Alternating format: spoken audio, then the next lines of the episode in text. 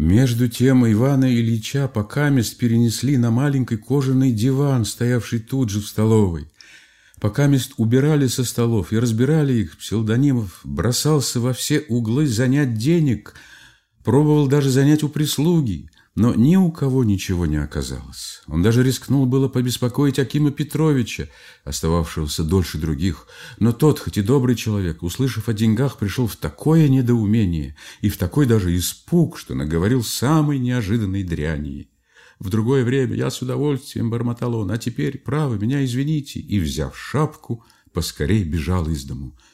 Один только добросердечный юноша, рассказывавший про сонник, еще пригодился на что-нибудь, да и то не кстати.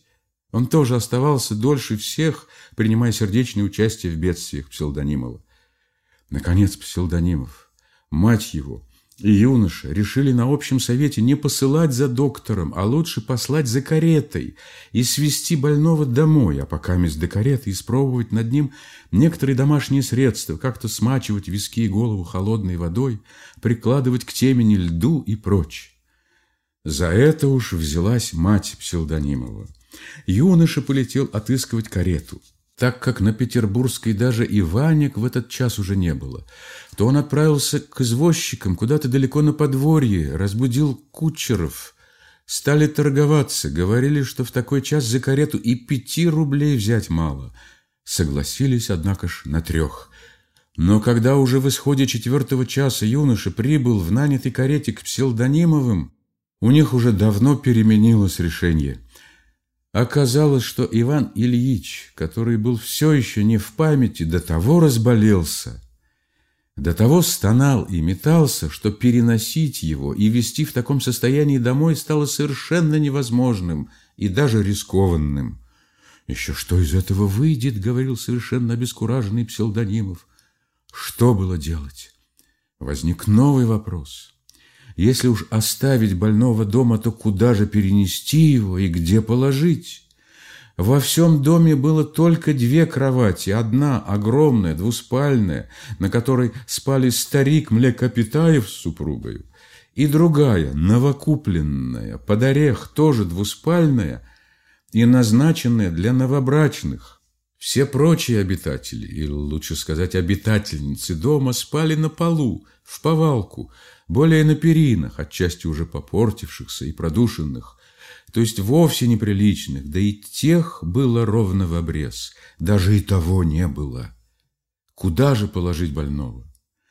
Перина-то бы еще, пожалуй, и нашлась, можно было вытащить из-под кого-нибудь в крайнем случае, но где и на чем послать? Оказалось, что послать надо в зале, так как комната эта была отдаленнейшую от недр семейства и имела свой особый выход. Но на чем послать? Неужели на стульях? Известно, что на стульях стелят только одним гимназистам, когда они приходят в субботу и воскресенье домой. А для особы, как Иван Ильич, это было бы очень неуважительно. Что сказал бы он на завтра, увидя себя на стульях? Псилдонимов – и слышать не хотел об этом. Оставалось одно – перенести его на брачное ложе. Это брачное ложе, как мы уже сказали, было устроено в маленькой комнатке, тотчас же подле столовой. На кровати был двуспальный, еще не обновленный новокупленный матрас, чистое белье, четыре подушки в розовом коленкоре – а сверху в кисейных чехлах, обшитых рюшем. Одеяло было атласное, розовое, выстеганное узорами. Из золотого кольца сверху опускались кисейные занавески. Одним словом, все было как следует, и гости, почти все перебывавшие в спальне, похвалили убранство. Новобрачная, хоть и терпеть не могла Псилдонимова, но в продолжении вечера несколько раз и особенно украдкой забегала сюда посмотреть, Каково же было ее негодование, ее злость, когда она узнала, что на ее брачное ложе хотят перенести больного, заболевшего чем-то вроде холерины. Маменька новобрачной вступилась было за нее, бронилась, обещалась на завтра же жаловаться мужу, но Пселтонимов показал себя и настоял. Ивана Ильича перенесли, а новобрачным послали в зале на стульях. Молодая хныкала, готова была щипаться, но ослушаться не посмела. У папаши был костыль ей очень знакомый, и она знала, что папаша непременно завтра потребует кое в чем подробного отчета. В утешении ее перенесли в залу розовое одеяло и подушки в кисейных чехлах. В эту-то минуту и прибыл юноша с каретой. Узнав, что карета уже не нужна, он ужасно испугался. Приходилось платить ему самому, а у него и гривенника еще никогда не было. Псилдонимов объявил свое полное банкротство. Пробовали уговорить извозчика, но он начал шуметь и даже стучать в ставни. Чем это кончилось подробно, не знаю. Кажется, юноша отправился в этой карете пленником на пески в четвертую Рождественскую улицу, где он надеялся разбудить одного студента, заночевавшего у своих знакомых, и попытаться, нет ли у него денег. Был уже пятый час утра, когда молодых оставили и заперли в зале.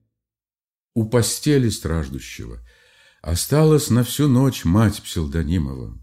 Она приютилась на полу, на коврике и накрылась шубенкой, но спать не могла, потому что принуждена была вставать поминутно. С Иваном Ильичем сделалось ужасное расстройство желудка.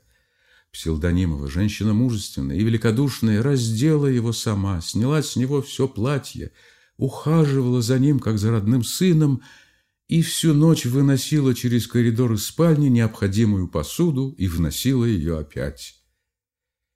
И однако ж несчастья этой ночи еще далеко не кончились.